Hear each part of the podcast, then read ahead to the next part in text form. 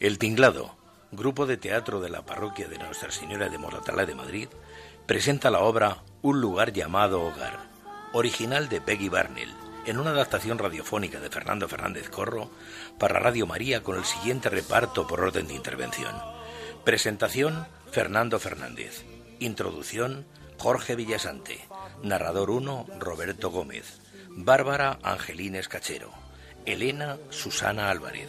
Carlota Elvira Guerra, Marisa Lupe López, Sonia adulta y joven Juana Martínez, Bea Maripaz López, Carlos adulto Pedro Oliver, Eli Sandra Buitrago, tío Arturo José Álvarez, Sonia niña Ainhoa Gómez, Carlos niño Jacobo Delgado, Eduardo Fernando Fernández, narrador 2 Emilio Romero, Raúl Rodrigo Barranquero, Epílogo Jorge Villasante. Texto de cierre Fernando Fernández. Montaje, control y registro de sonido Juan Manuel González. Efectos especiales El Tinglado. Dirección José Álvarez y Fernando Fernández.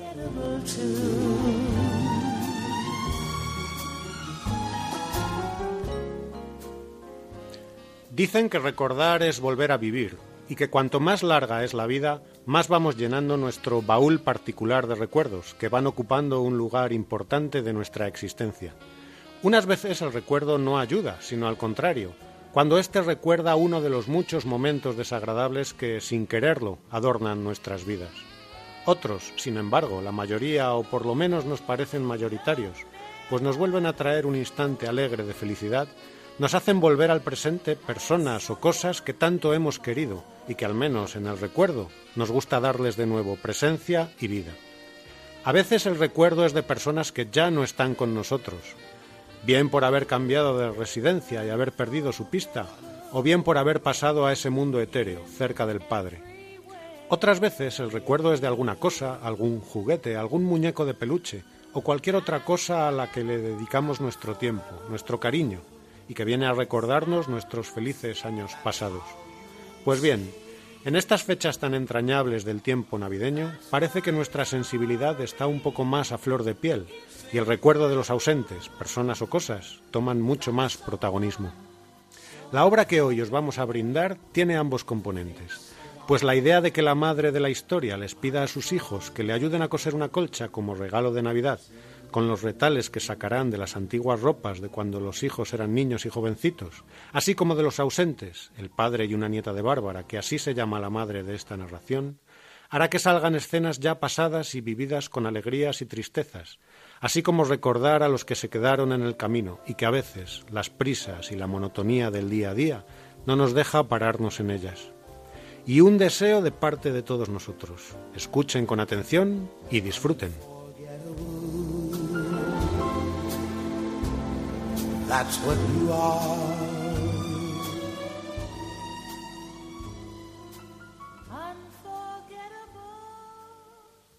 La historia se desarrolla en la casa de una familia moderna, pero sin faltar en ella una entrañable y acogedora decoración navideña.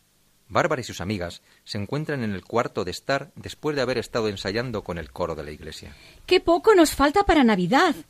La verdad es que con tanta música navideña me parece que estamos todavía más cerca de esas fechas. Dame la mano, Elena. Vamos a bailar un poco. Cuidado que ya no está una para estos trotes. A mí también me pasa lo que a Bárbara, que siento el espíritu navideño muy cerca. Me parece que este año el coro ha apostado por unas partituras demasiado modernas. A mí me gustan más los temas clásicos, los que he oído desde que era pequeñita. Como la directora nueva es más joven, viene con otras ideas. Me gustaría que fuera como siempre. Venga, chicas, que esta noche nos lo hemos pasado muy bien. ¿Cuándo fue la última vez que nos reímos tanto? Es que Marisa no cogía el tono ni por casualidad. Nunca ha tenido muy buen oído y seguía cantando después de que habíamos terminado todos. Anda, exagerada. Algo haré bien, ¿no? No te preocupes. Ya verás que con algún ensayo más lo irás cogiendo. Nadie nace enseñado. Me gusta que el ayuntamiento haya pensado en nosotros para preparar el programa de Navidad. ¿No te parece, Bárbara? ¡Bárbara! ¿Qué? Ah, sí, sí, muy buena idea. ¿Sabéis? Me lleva rondando una idea desde hace varios días y no estoy muy segura de qué hacer. A ver qué opináis vosotras. Sentaos y escuchadme. Cada año, por estas fechas, los chicos me preguntan qué quiero para Navidad, y siempre me pasa lo mismo. No sé qué pedirles porque no me hace falta nada y acabo con un montón de cosas innecesarias que terminan en cualquier cajón. No es que no los aprecie, ya me entendéis. Lo que pasa es que lo que realmente me gustaría es pasar más tiempo con ellos. Ese sería mi mejor regalo. Así que he pensado que les voy a decir que lo que quiero para este año es que hagamos todos juntos una colcha. ¿Qué os parece? Todas las amigas se miran asombradas sin saber qué contestar. ¿Cómo que una colcha? Sí, una colcha. Veréis, lo que quiero es que mis hijos me ayuden a coserla. Algo así como un proyecto familiar. Con esta idea no aumentaré mi colección de cosas inútiles y tendré lo que realmente quiero para Navidad. Mis hijos. Bárbara, es una idea estupenda. Así que una colcha, ¿eh? Pues yo creo que es una locura. Marisa. ¿Qué os pasa? Es que me parece una tontería. Es la primera vez que oigo que alguien les pide a sus hijos como regalo de Navidad que se pongan a coser una colcha. Además, no tienen costumbre de coser. Menos mal que los chicos viven cerca. Pero todos tienen sus vidas, sus trabajos, y están muy ocupados para hacer esto. Vamos, que te van a poner unas caras. No, mirad. Ya sé que mis hijos están muy ocupados con sus vidas, pero también sé que esta Navidad va a ser la más difícil para todos nosotros, ya que es la primera sin Eduardo. Y él siempre se ocupaba de hacernos sentir estos días de forma tan especial. Ay. Ay. Todos les vamos a echar mucho de menos, Bárbara. Eduardo siempre tenía pequeñas sorpresas para los chicos y para nuestros nietos en estas fechas. A todo el mundo le encantaban y las esperaban con ilusión, y ahora que él no está, nos ha dejado un enorme vacío. Por eso he pensado que deberíamos hacer algo diferente este año, algo que nos una a la familia todavía más. ¿Con qué una colcha? Bueno, cuando nos lo has dicho no parecía tener demasiado sentido, pero quizá después de lo que te acabamos de oír, quién sabe. ¿Y Carlos? ¿Le parecerá bien tener que coser? A Carlos le encantaba ayudarme en esas cosas cuando era pequeño. Siempre ha hecho lo que le he pedido. Ya lo estoy viendo. ¿Te imaginas la noticia en el periódico? Supervisor de la construcción ayuda a su madre y a sus hermanas a coser una colcha. Bárbara, le va a dar un ataque de risa con todo esto. Y tú serás la culpable. Bárbara, me temo que Marisa puede que tenga razón. Todo el mundo se va a meter con él. ¿Y qué hay de Bea y Eli? ¿Te las imaginas perdiendo el tiempo cosiendo? Pues yo sí me las imagino. Pues yo no. Bueno, ya ha sido suficiente. Creo que Bárbara ha tenido una magnífica idea. Quizás este proyecto les una un poco más. Bárbara, quiero que sepas que aunque no esté con vosotros, estaré en la distancia acompañándoos en estas Navidades. Gracias, Carlota. Y a ti también, Elena. Aprecio vuestra compañía, aunque sea en la distancia. Y a ti también, Marisa. Que Dios os bendiga a todas. Voy a llamar a mis hijos esta noche y se lo voy a contar. Chicos, no sabéis lo que os espera. Las amigas salen de la casa. Al quedarse sola, Bárbara llama a sus hijas Bea y Sonia para contarle sus planes. Las dos hermanas piensan que es una buena idea reunirse todos los hermanos para hablar del proyecto que les ha contado su madre en un pequeño pero coqueto restaurante, donde comer y poder discutir, fuera de los oídos de ella, tan original proposición. A ver qué tenemos de menú. ¿Qué hacemos? ¿Pedimos ya o esperamos un poco más? Aunque todavía no sé lo que quiero. La ensalada de pollo tenía muy buena pinta. ¿Qué vas a pedir tú, Bea? Creo que pediré una ensalada. Ah, pues eso me parece muy bien. Mira, ahí viene Carlos. Carlos, estamos aquí. Por fin. Creía que no llegaba. Hola a todas. Bueno, veo todavía huecos en la mesa. Me alegra saber que no soy el último. Ya conoces a Eli.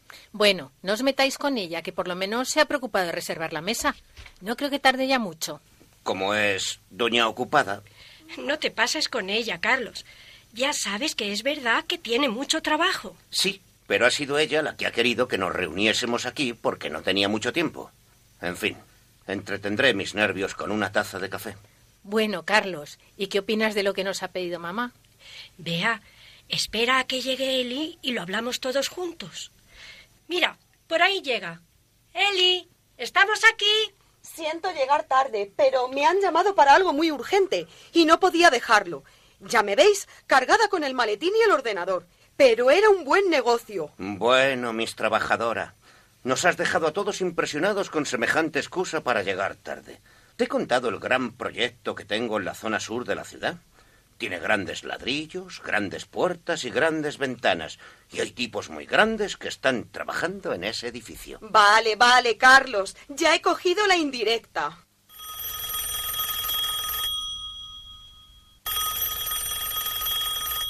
Y ahora sonando el móvil. Bueno, este puede esperar. Creo que los dos necesitáis un buen masaje para relajaros. Yo voy tres veces a la semana y ayuda un montón. ¿De veras? Bueno, ya está bien. Échale un vistazo al menú para pedir ya y nos podemos concentrar en lo que nos ha traído aquí. El regalo de mamá para esta Navidad. Buena idea, Sonia. A ver, a ver. Me pediría un buen filete, pero creo que no debo. Sonia, tú eres la que pasa más tiempo con mamá, así que dinos, ¿ha tenido algún comportamiento extraño últimamente? Mm, No, nada. Yo la encuentro muy bien. ¿Por qué me lo preguntas? Es que lo que nos ha pedido me parece raro. Que hagamos una colcha. Nosotros. No quiero saber de dónde le ha venido esa idea. Es que no me lo puedo creer. Bueno, Eli, no nos tendría que sorprender tanto. Si leéis el horóscopo de mamá, dice que los de su signo son muy cabezotas y que siempre consiguen todo lo que se proponen. Anda, corta el rollo, vea. Eso son solo tonterías. No puedo imaginarme por qué mamá nos ha pedido que hagamos una cosa tan rara. Pensad un momento. ¿Alguna de vosotras ha notado algo fuera de lo común cuando ha hablado con mamá estos últimos meses? He oído que los síntomas de la vejez pueden aparecer de diferentes maneras dependiendo de la persona. Oye, ¿y tío Arturo?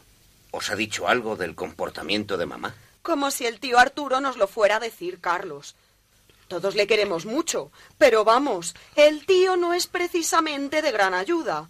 Y tampoco es que esté tanto tiempo con mamá como para que haya notado algo fuera de lo común. Pues yo creo que mamá está bien. Si pensáis un poquito en lo que nos ha pedido, no nos debería parecer tan raro. A mamá lo que le encanta es que estemos todos juntos, ¿no?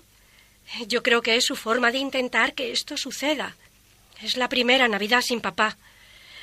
Quizás quiere que estemos allí con ella para ayudarla en estos momentos tan duros. Carlos, a ti te gustaba hacer estas cosas cuando eras un crío, y yo creo que por eso eres tan bueno en tu trabajo ahora. De eso hace ya muchos años y yo era muy pequeño, Sonia. Pero os imagináis lo que dirían ahora mis colegas si se enteraran de que estoy cosiendo una colcha con mi madre. ¿Y mi jefe? ¿Y mi hijo? Sería un cachondeo. ¿Se te ha ocurrido pensar que igual te admirarían por complacer a tu madre de esa forma? Mira, yo quiero mucho a mamá. Todos la queremos y sabemos lo mucho que le debemos, pero ¿a quién se le ocurriría hacer una colcha? Yo no puedo hacer eso. No entiendo cómo puede pedirnos que hagamos tal sacrificio. Ya sabe lo liada que estoy este año con mi trabajo. Tú ya sabes cómo es esto, Carlos. Si me descuido, ponen a otra persona en mi oficina y todo por una estúpida colcha. Eli, tú no eres la única que está ocupada. Va a ser un sacrificio para todos. Pues conmigo no contéis. No puedo hacerlo. Esto no es un trabajo de. de hombres. Bueno, ya basta de divagaciones.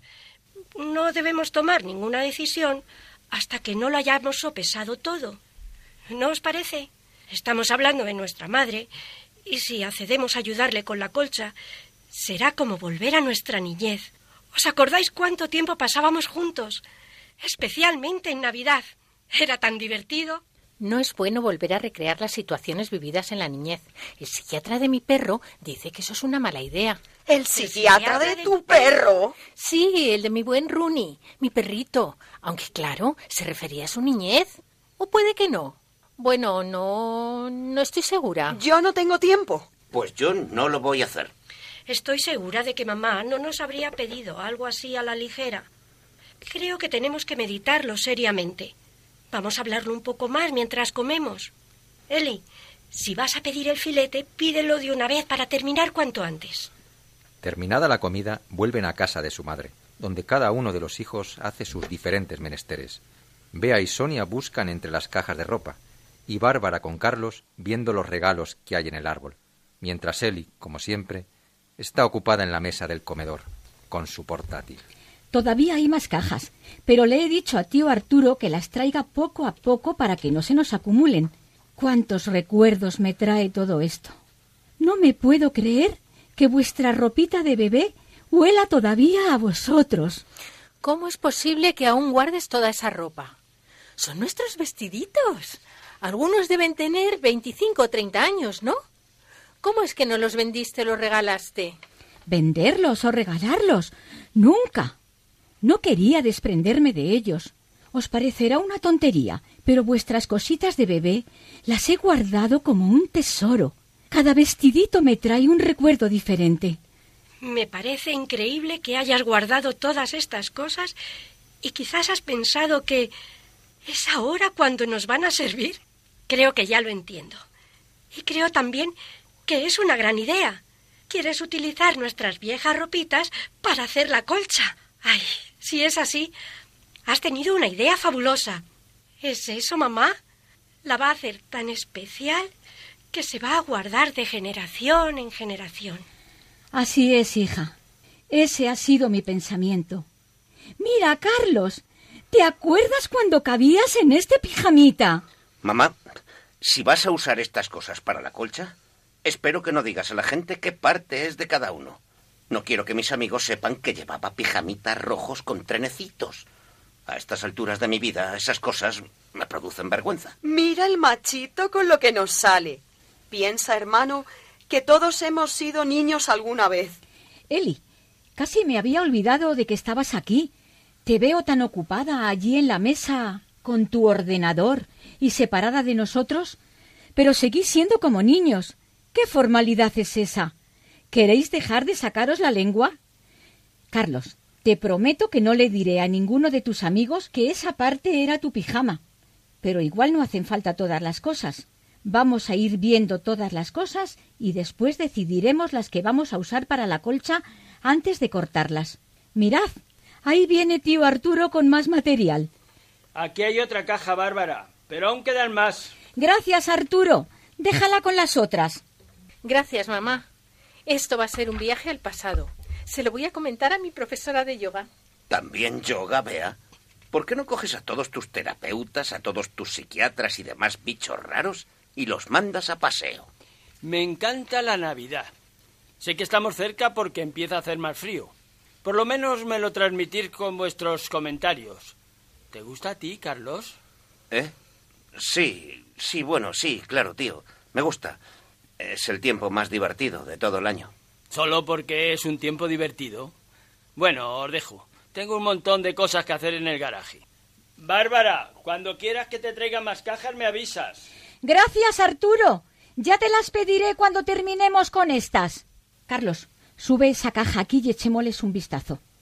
Eli, ¿te acuerdas que estamos haciendo esto juntos o vas a seguir con tu ordenador? Cualquier cosa que os traiga algún recuerdo, quiero que la pongáis aquí. Esas son las cosas que usaremos para la colcha, y así podremos compartir los recuerdos que nos sugieren. Mamá, ¿estás bien con tío Arturo aquí? ¿No te resulta un poco raro ahora que papá no está con nosotros? En absoluto. ¿Te acuerdas cuando tus abuelos murieron? Tu padre y yo le dijimos a tío Arturo que siempre que quisiera tendría un hogar aquí con nosotros. Y a pesar de que vuestro padre no está, por nada del mundo dejaría de cumplir esa promesa. Es más, tío Arturo es de una gran ayuda para mí en la casa, y siempre disfruto de su compañía.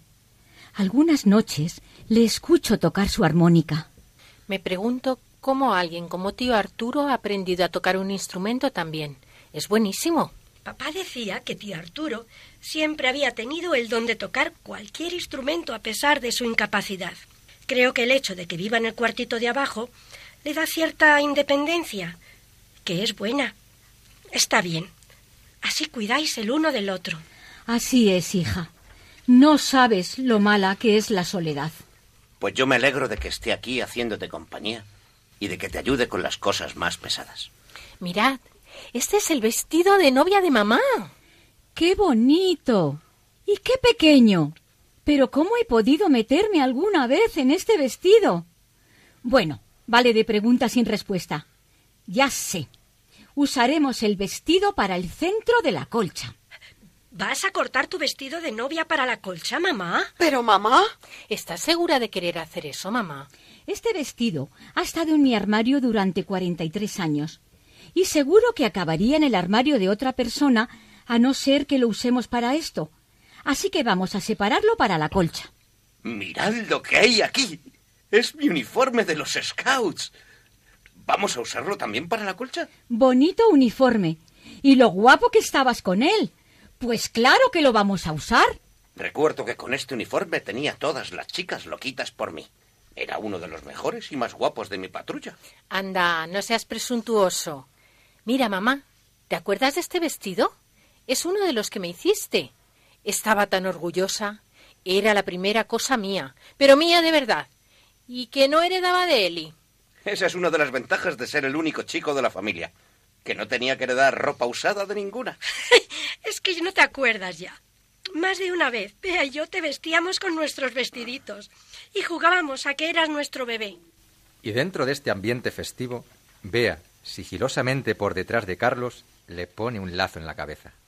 Oye, lo que me faltaba, que me pongáis un lacito.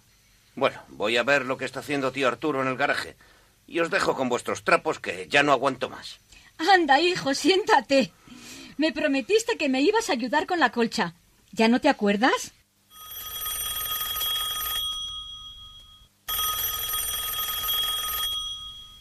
Pero, Eli, ¿no podrías apagar ese móvil o dejarlo en silencio?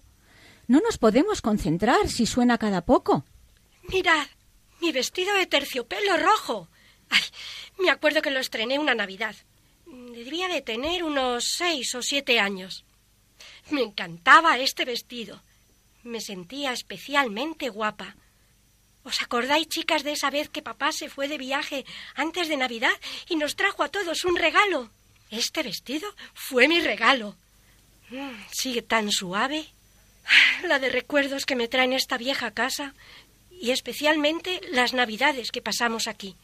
Volviendo a ver todas estas ropas, me está haciendo revivir tantos y bellos momentos. Parece como si fuera ayer. De pronto, como por un capricho del tiempo, nuestra historia vuelve al pasado, viendo a nuestros protagonistas con bastantes años menos. La pequeña Sonia con diez años, Bea con ocho, Eli con siete y el pequeño Carlos con cinco años. Todos llevan puesto su pijama y acaban de ayudar a su madre a decorar el árbol en el comedor. Vamos, chicos, a dormir. Y gracias por ayudarme a decorar el árbol. Sin vuestra ayuda no podría haberlo terminado. Ha quedado muy bonito. ¿Cuánto falta para Navidad, mamá? Ya falta poco, Sonia. Solo un par de días. Joroba, todavía quedan dos días con las ganas que tengo de que llegue. En la vida hay que tener paciencia y saber esperar. Y sobre todo cuando se espera algo que nos llena de ilusión. Bueno, mamá, voy a ver otra vez el árbol. A ver si se nos ha olvidado poner algún adorno. Me parece muy buena idea. Gracias, mamá. Al oír todos los hermanos la buena noticia de lo cerca que ya está la Navidad, empiezan a bailar y saltar de alegría. Venga, chicos, es la hora de ir a la cama. ¿Qué os parece si cantamos una canción antes de irnos a dormir? Un villancico que nos recuerde la Navidad. ¿Os parece bien? ¡Bien! ¿Pero cuándo debe venir papá? ¿Por qué me lo preguntas, hijo? Porque quiero que cante con nosotros, todos juntos. No puede ser, Carlos. Papá me ha dicho que hoy tiene trabajo hasta tarde. Me gustaría darle un beso. Te lo dará. No te preocupes. ¿Cuándo? Esta noche. Papá me ha dicho que os dará un besito a todos cuando llegue, aunque estéis durmiendo. Bien, bien. Ande, ande, ande, la mari morena. Ande, ande, ande, que es la noche buena. ¡Qué bonito os ha quedado con esas vocecillas! Y ahora a la cama, sos revoltosos, si no queréis que me enfade. Está bien, mamá. Bárbara, Después de leerles algunos cuentos, logra que se duerman sus pequeños. Ya una vez dormidos, llega Eduardo, su padre, cansado de trabajar, pero sin olvidarse de llevar un regalo y un beso a la frente para cada uno muy sigilosamente para no despertarles. Y como tocada nuestra historia por una varita mágica, nuestros protagonistas vuelven a la difícil realidad de adultos. Tenemos tantas cosas por las que dar gracias, mamá. Estoy tan contenta de que tú y papá fueseis nuestros padres. Siempre nos guiabais para que no olvidáramos el verdadero significado de la Navidad. Y habéis estado siempre para nosotros. Gracias, hija. No sabes lo que significa esto para mí, Sonia. Mamá, Sonia tiene razón. Ya sabes que me cuesta mucho expresar mis sentimientos, pero tenemos mucho que agradeceros y estoy muy feliz de que seas mi madre. Cuando éramos pequeños, todo parecía tan simple. Las cosas eran blancas o negras. No había zonas grises o preguntas sobre lo que estaba bien o lo que estaba mal. Mamá, ¿te acuerdas de esa Navidad en que mi amiga Sara la pasó con nosotros? ¿Debía tener quince años? Sí, eso, porque yo estaba haciendo el segundo debut cuando me hice amiga suya. Él y Sonia se enfadaron mucho conmigo porque la traje sin avisar. Otra vez el túnel del tiempo de la memoria y el recuerdo nos hará vivir nuestra historia, pero dieciséis años atrás. Bárbara, la madre, está sentada a un lado del salón, mientras los chicos, Eli, Bea y Sonia, están riñendo en el comedor. Estás loca, Bea. No me puedo creer que hayas traído a esta chica a casa. No sabes lo que la gente dice de ella. No me importa lo que la gente diga. Es mi mejor amiga y punto. No tienes ni idea de cómo la llaman los chicos de mi curso. Tiene muy mala fama. Que te digo que no me importa y además no me creo nada de eso.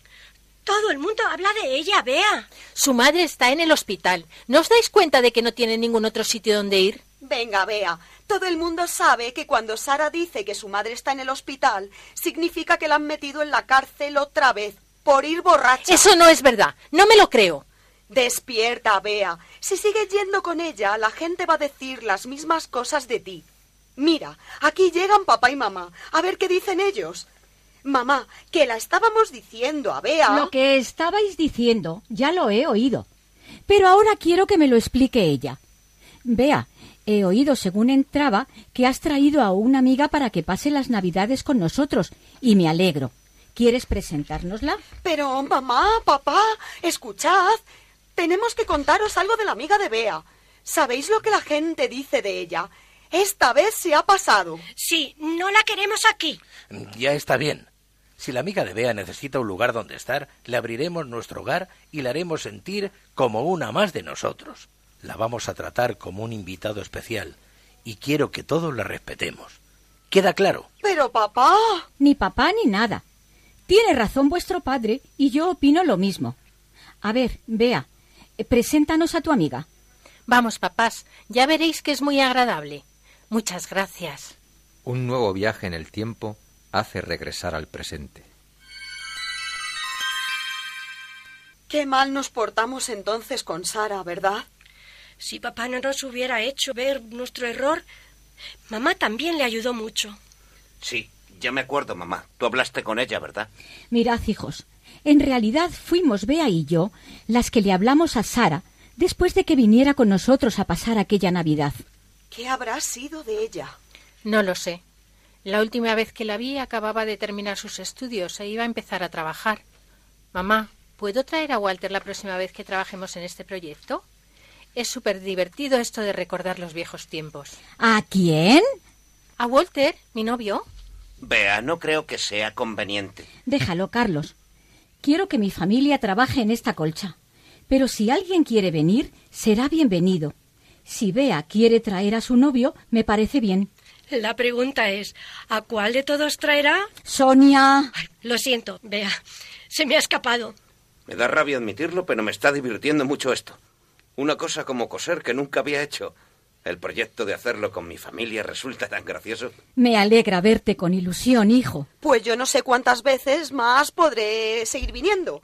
Es que no tengo tiempo para nada. Eli, algunas veces actúas como si fueras la única que tiene un horario que cumplir.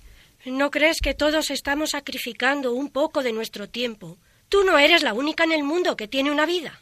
Eli, todos andamos muy estresados estos días, pero creo que bajar un poco el ritmo te hará mucho bien para ver las cosas de otra manera. Bueno, yo ya sabré lo que tengo que hacer. Eli, no, seas borde. Aunque ahora eres mayorcita, con ese comentario no lo has demostrado mucho. Mamá, yo no quería.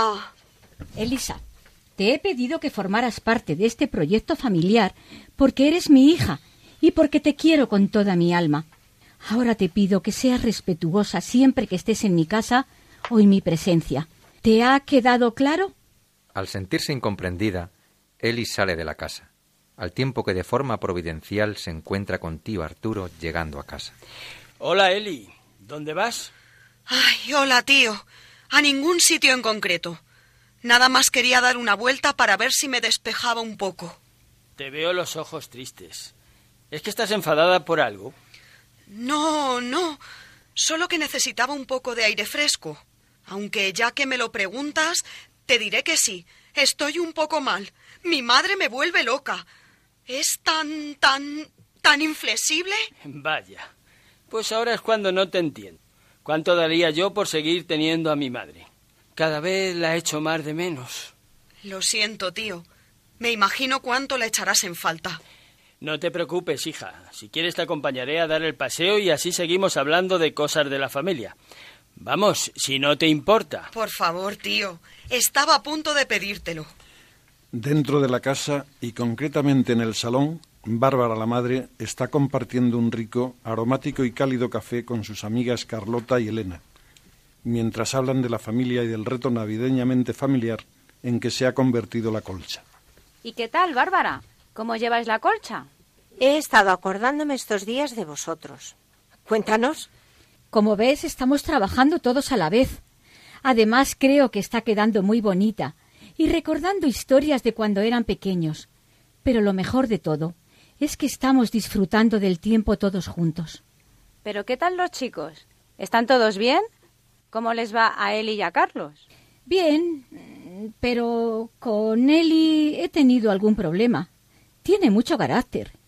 Y Carlos, como sabéis, ha tenido un año muy duro. Pues después de perder a su padre, esta primavera ahora tiene que enfrentarse a su divorcio. ¿Y Sonia y Bea? ¿Cómo lo llevan? Cuántas gracias debo darle a Dios por Sonia. Es la que más ánimos me da cuando me siento sola y pienso en Eduardo. Con Bea, sin embargo, no sé ni qué hacer. Unas veces está muy contenta y otras muy triste. Es algo inmadura. Estoy tan contenta de que estés pasando todo este tiempo con tu familia. Estoy muy agradecida, Elena, pero me gustaría conseguir algo más que pasar un buen rato juntos. Y las amigas de Bárbara salen después de tomar ese aromático y reconfortante café. Ya en el centro del salón luce la incipiente colcha en la que tanto la madre como los hijos, excepto Eli, están afanados cosiendo. Casi al momento, Eli entra desde la calle dejando a tío Arturo fumando su meante y olorosa pipa. Esperad que me quite el abrigo. Siento llegar tarde. Había mucho tráfico. Qué bonita está quedando. Mamá, le has echado unas cuantas horas, ¿eh? Bueno, la he cogido alguna que otra vez cuando vosotros no estáis. Ya va tomando forma, ¿verdad? Además, Carlos y Bea han sacado algo más de tiempo para echarme una mano. Ya me conoces, Eli. Soy un impaciente. Cuando empiezo algo estoy deseando acabarlo.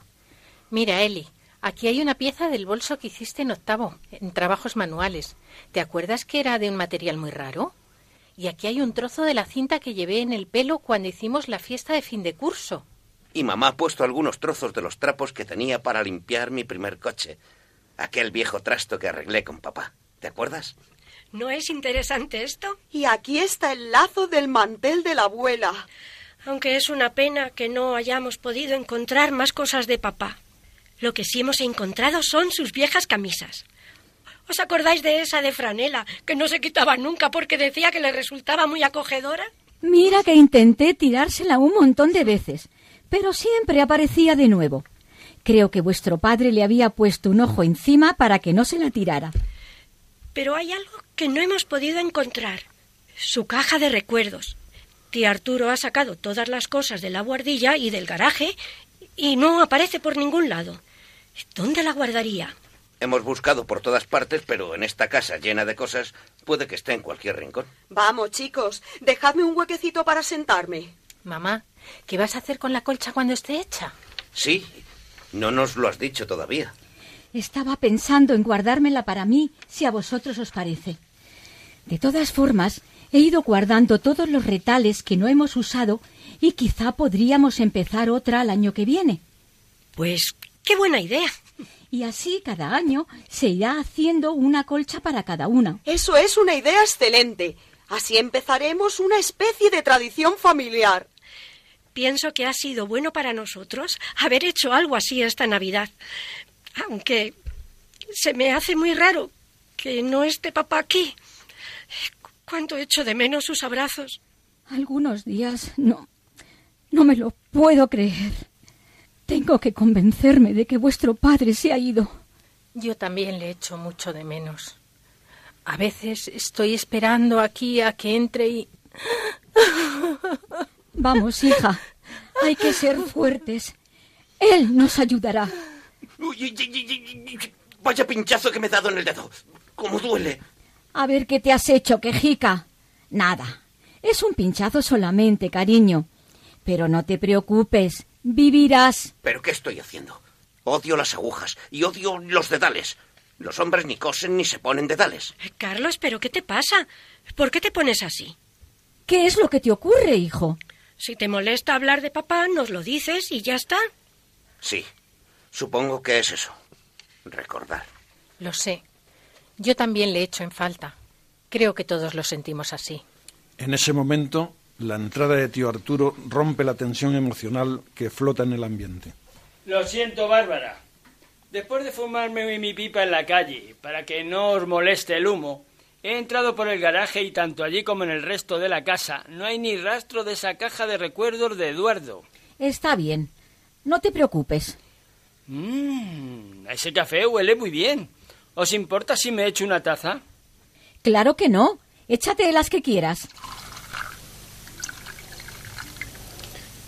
No es que echen falta, papá. Es más que eso. Parece que las cosas se enfriaron un poco entre nosotros. Antes de que muriera papá y yo tuvimos ese encontronazo o lo que fuera. Pues no sé ni cómo describirlo. Pero estábamos tan unidos. Siempre nos entendíamos a la perfección y coincidíamos en casi todo. Hasta que el año pasado, cuando André y yo empezamos con los problemas, y precisamente en ese momento se tuvo que morir. Ya no teníamos esa especie de complicidad que hubo siempre entre nosotros. Había como una tensión en el aire cada vez que intentábamos hablar. Me acuerdo muchas veces de la última conversación que tuve con él. Ojalá pudiera borrar lo que le dije. Jamás le había hablado antes así. Un nuevo viaje en el tiempo hace tomar presencia los recuerdos. Y allí están los dos, Eduardo y Carlos, padre e hijo, hablando. Papá, es que tú no entiendes lo que nos pasa. Ya no queda nada de nuestra relación. No se puede salvar nada. Eh, Carlos, en el matrimonio surgen muchas situaciones de todo tipo y también problemas grandes o pequeños. Pero cuando llegan, hay que poner cariño, voluntad y entendimiento para poderlo resolver. No se puede abandonar a la primera de cambio porque las cosas no marchen muy bien. Papá, te lo estoy intentando explicar de la mejor manera posible. Andrea y yo ya no tenemos nada en común. Ella dice que ya no me quiere y creo que yo tampoco a ella. ¿Tú crees que podemos seguir juntos toda una vida si es eso lo que sentimos? ¿Y qué pasa con Raúl? Nuestro hijo sabe lo que está pasando. ¿Qué clase de ejemplo le podemos dar? Es que no tiene sentido que sigamos juntos. Carlos, escúchame. El matrimonio es para toda la vida. ¿Tú crees que ha sido en algunas ocasiones fácil para tu madre y para mí? Eso es diferente. Mamá y tú os amáis. Nosotros no. Piensa un momento en tu madre y en mí, y en lo cabezotas que somos los dos. ¿Crees que ha sido casualidad que nos levantásemos cada mañana tan enamorados? No. Hemos tenido muchos desacuerdos y dificultades a lo largo de estos años, pero nos prometimos a nosotros mismos que nos amaríamos a pesar de las adversidades. Amo a tu madre porque decidí amarla. Y eso no depende de lo que sentía en un momento concreto. Papá, tienes que comprender que las cosas ya no funcionan así. Los tiempos cambian. Tú vives en la edad de piedra y nadie cree ya en esos principios pasados de moda. Mi matrimonio se ha terminado y no hay nada que se pueda hacer. No, no puedo aceptarlo. Esta es mi vida y voy a vivirla a mi manera. Ya he empezado con los papeles del divorcio, y tanto si lo aceptas como si no, esto es lo que hay. Mi matrimonio se ha acabado. Y la cortina del tiempo, volviéndose a descorrer, nos lleva nuevamente al presente. No me acuerdo de haber hablado nunca a papá de esa manera hasta ese momento. Y después no tuve la oportunidad de hablar con él otra vez. Su muerte repentina me lo impidió. No sabía que papá lo supiera. Me refiero a lo del divorcio. El caso es que después de pensarlo puede que tuviera razón. Pero por desgracia ya es demasiado tarde para decírselo. Voy a ver si salgo y estiro un poquito las piernas. Carlos, nunca es demasiado tarde. ¿No sabes qué es lo que puedes hacer en estos momentos tan difíciles que tiene la vida? Mira, mira esta colcha. Cuando le das la vuelta, ¿qué ves? Está todo enredado. Hay un montón de hilos que cuelgan sin ningún orden para que todas las telas estén unidas. No atraen nada. Pero cuando la giras, es preciosa. Lo que parecía una tela de araña se convierte en una bonita colcha de color en el otro lado. Nuestras vidas, hijo, pueden ser así en algunas ocasiones. Mamá, haces que suene todo tan fácil. He esperado siempre encontrar a un hombre como papá, pero los tiempos han cambiado tanto. Lo que teníais papá y tú era maravilloso, pero no creo que a mí me funcionara. Lo he intentado mucho, pero yo no soy como tú.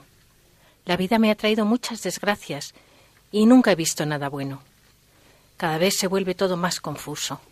Vea, no vas a encontrar lo que estás buscando en un grupo de terapia. Yo sé lo que te has esforzado por hacer lo que es correcto, pero creo que has intentado todo, menos pedir ayuda al que siempre está dispuesto. Al de arriba. Sí, le he buscado. De veras. Siempre estaba allí, en la iglesia, con papá y contigo. Pero yo no lo he conseguido. Es muy frustrante. Después de un tiempo supuse que Dios no me quería o no me necesitaba. Por eso me separé de la iglesia. Vea, ¿por qué no me dijiste cómo te sentías entonces? De pronto, un objeto de Eli, inesperadamente encontrado, interrumpe la historia de manera sorprendente. ¿De dónde ha salido esto? ¿Quién lo ha puesto ahí? Ah, lo siento si te molesta, Eli. Pensé que Marta debería estar representada también en la colcha. Eli, le dije que estaba bien.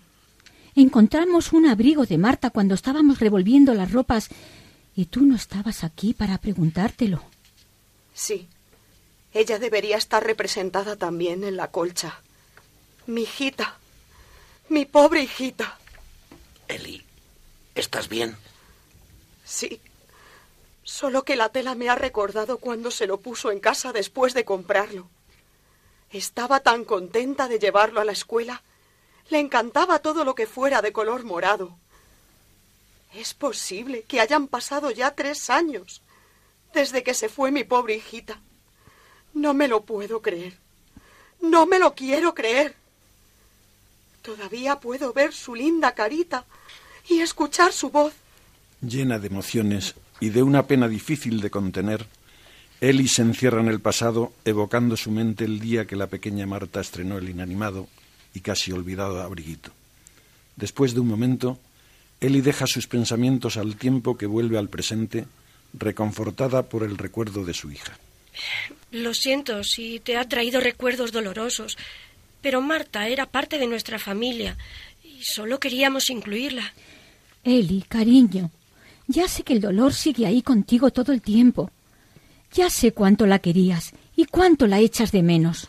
No te lo puedes imaginar, mamá. A veces me pregunto por qué Dios tuvo que llevársela, arrancada de mis brazos por un estúpido borracho, y ponerme en una prueba tan difícil. Me duele mucho oírte hablar así. No creerás que Dios permitió la muerte de Marta para hacerte daño. Yo ni creo ni dejo de creer. Pero mi vida no ha sido la misma sin ella. Cuando Marta murió, pensé que me moría yo también. Nunca me hubiera imaginado que una persona pudiera soportar tanto dolor y después seguir viviendo. Andrés pensaba que me recuperaría después de unos meses, así que no le costó mucho abandonarme cuando eso no pasó. Los amigos que tenía no soportaban escucharme hablar de Marta a todas horas. Al final conseguí recuperarme un poco y seguir con mi vida, pero fui yo la que lo conseguí. Lo único que sé es que solo puedo confiar en mí misma, en mí. Soy la única que no me decepciona. Tienes razón. No tenemos ni idea de lo mucho que amabas a Marta o de cuánto la echas sin falta realmente, aunque a veces queramos ponernos en tu lugar. Pero eso es de todo imposible. Sabes que nos tienes para escucharte si quieres hablar. No, gracias. No quiero que hablemos más sobre esto. Pienso que todo esto es otra trampa para que me volváis a hablar de vuestro amante Dios. Él sabe todo sobre tu dolor. Está deseando darte su consuelo y paz, y pienso que esta paz interior te está haciendo mucha falta. Tío Arturo entra en el salón muy sonriente, trayendo una caja en la mano. Por fin, la he encontrado, Bárbara. La caja que no encontrábamos. Estaba en el garaje debajo de unas alfombras y por eso no la podíamos ver. Es fabuloso. Es la caja de los recuerdos de Eduardo. Vamos a abrirla a ver qué sorpresas nos depara. Mirad, es su vieja camiseta de fútbol. Me gustaría usarla para la colcha. Fijaos en estas otras cosas. Todos los momentos preciosos de nuestra vida en común están aquí. Y todos los hijos se reúnen alrededor de su madre y de la tan buscada caja, excepto Eli, que sigue sin poder superar la ausencia de su hija. Pronto empiezan a sacar los múltiples cachivaches de la caja, pensando en la aplicación que los pueden dar. Mientras Bárbara, la madre, sigue encerrada en todos los recuerdos que le traen las cosas que contiene esa caja. ¿Cómo guardaba todo? Mirad esto. Es el álbum de recortables de papá. Guardaba todos los poemas y dibujos que le hicisteis cuando erais pequeños, noticias de periódicos y... Pero, ¿qué es este papel doblado? Está muy nuevo. ¿Qué es, mamá? Es una carta que vuestro padre escribió. A ver. 8 de abril. Dios mío, escribió esta carta unas semanas antes de que muriera. Es una carta para el Señor. ¿Papá le escribía cartas a Dios?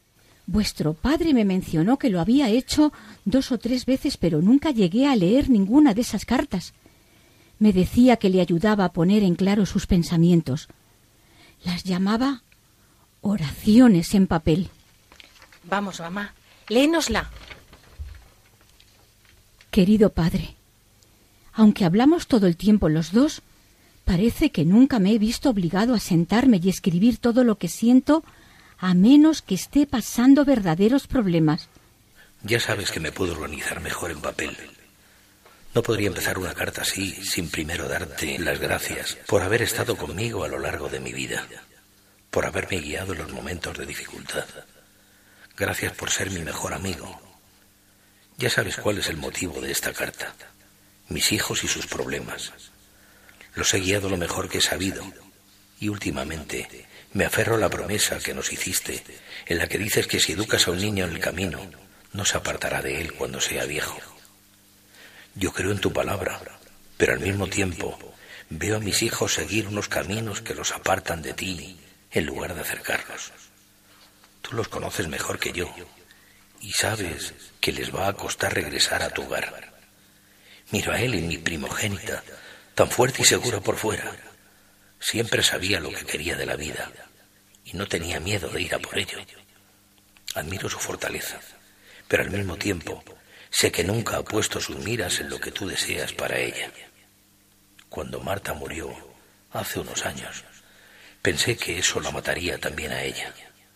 Fue un tiempo horrible para todos nosotros.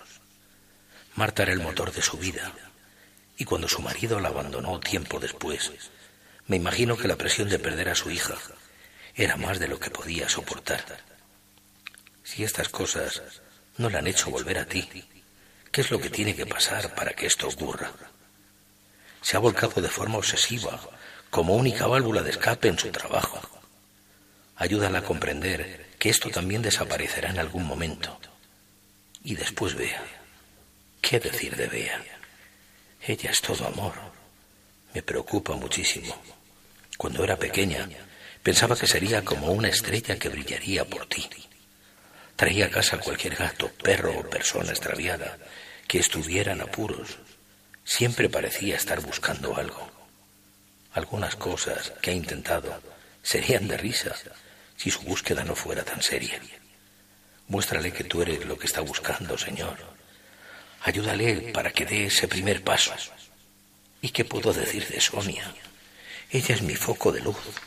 Tiene una tierna visión de sabiduría que a veces me recuerda a su madre. La he visto en medio de una batalla verbal y poner paz a toda costa.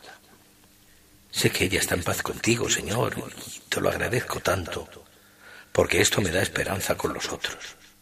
Al mismo tiempo, sé que el mundo en que vive intenta quitarle la paz que tú le das.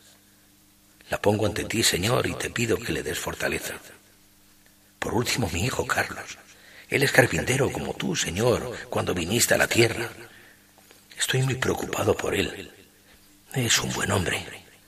Tiene un gran sentido del bien y del mal, pero sé que ahora está desorientado. Lo veo en la forma en que está actuando últimamente. Está siguiendo las modas del mundo en las que buscan dentro de sí mismos para encontrar la fortaleza necesaria para seguir adelante. Veo los efectos que eso tiene en Andrea y Raúl. Te necesita desesperadamente. ¿Cómo es que no se da cuenta? ¿En qué he fallado, Señor? Llevo haciéndome esa pregunta últimamente, pero no lo veo. He dedicado mi vida a ti. He intentado ser el mejor padre que he podido y siempre me he fijado en ti. He hecho todo lo que has querido que hiciera y ahora estoy rogándote que hagas tu parte para contestar mi oración. Haz lo que sea para llamar su atención, pero por favor, haz que todos estemos juntos algún día en tu hogar. Gracias por escucharme, Señor. Tu fiel servidor, Eduardo. Ay, vaya. Por fin hemos encontrado el gran tesoro. Creo que papá tenía razón. Ojalá pudiera decírselo ahora mismo. Necesito algo más en mi vida. Qué bueno, Carlos. ¿Esto quiere decir que siempre ha sido todo así de simple? Claro, cariño. No hay nada más complicado que las vueltas que da nuestra propia mente. Vive con paz interior y transmitirás paz a cuantos te rodeen. ¿Es ahora el momento de que nos concienciemos todos? Sí, Arturo. Creo que ahora es el momento. Las luces de Navidad inundan con su alegría y resplandor el salón. Un gran Belén y un bonito árbol presiden esta estancia y transmiten espíritu navideño al resto de la casa. Están todos alrededor, el marido de Sonia y los niños, Carlos y su pequeño hijo y tío Arturo. Bárbara y Eli se afanan en seguir trabajando en ese símbolo navideño en el que ya se ha convertido la colcha familiar, en la que se aunan recuerdos, añoranzas, deseo de trabajo en familia y otros muchos valores que ese gran trozo de tela ha conseguido de todos. Otros están descansando mientras los niños juegan. Eli, qué ilusión me ha hecho verte nuevamente integrada al comprender que lo que hay detrás de este proyecto es este auténtico espíritu navideño, que, si te digo la verdad, no me lo esperaba. Yo tampoco. Pero mientras leíais la carta de papá, no podía dejar de pensar en el día en que Andrés y yo enseñamos a nuestra niña los primeros rezos. Cuatro esquinitas tiene mi cama, cuatro angelitos que te la guardan. Cuatro angelitos que te la guardan.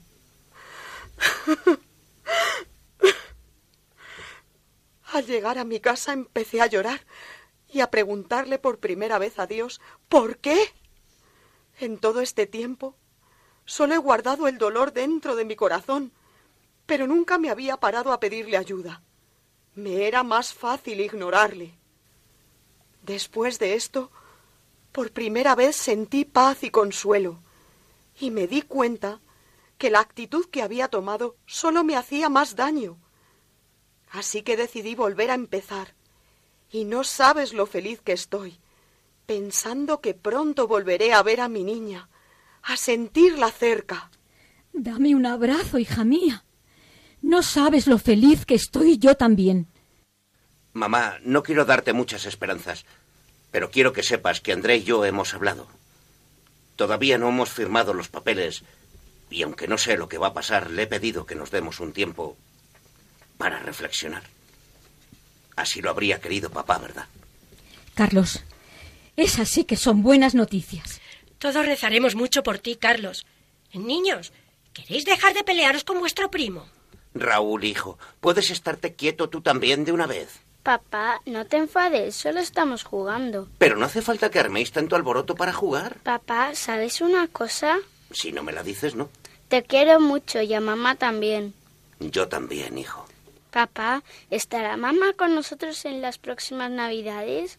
Creo que sí, hijo mío. Creo que sí. Creo que esta va a ser una Navidad que todos vamos a recordar. ¿Verdad, hermanito? Estoy seguro. Mamá, ¿te ha gustado tu regalo de Navidad?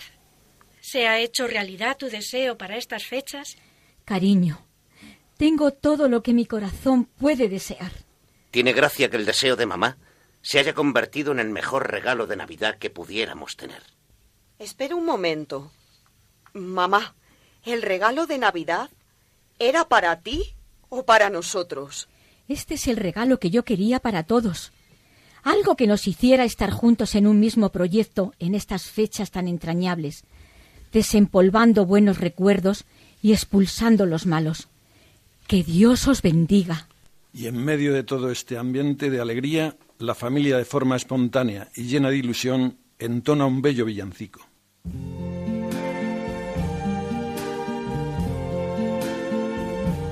I see trees of green, red roses too. I see them bloom. Esperamos que esta historia que os acabamos de ofrecer consiga haceros encontrar el verdadero significado de la Navidad y que entendáis con más facilidad la enorme importancia que tiene compartir con nuestras respectivas familias retazos de la vida, tanto pasados, presentes como futuros. Y que como habéis podido escuchar, cualquier motivo es bueno para unir aquello que nunca debe estar desunido. Un deseo, que la colcha de amor de nuestra historia os arrope a todos vosotros. Que Dios os bendiga.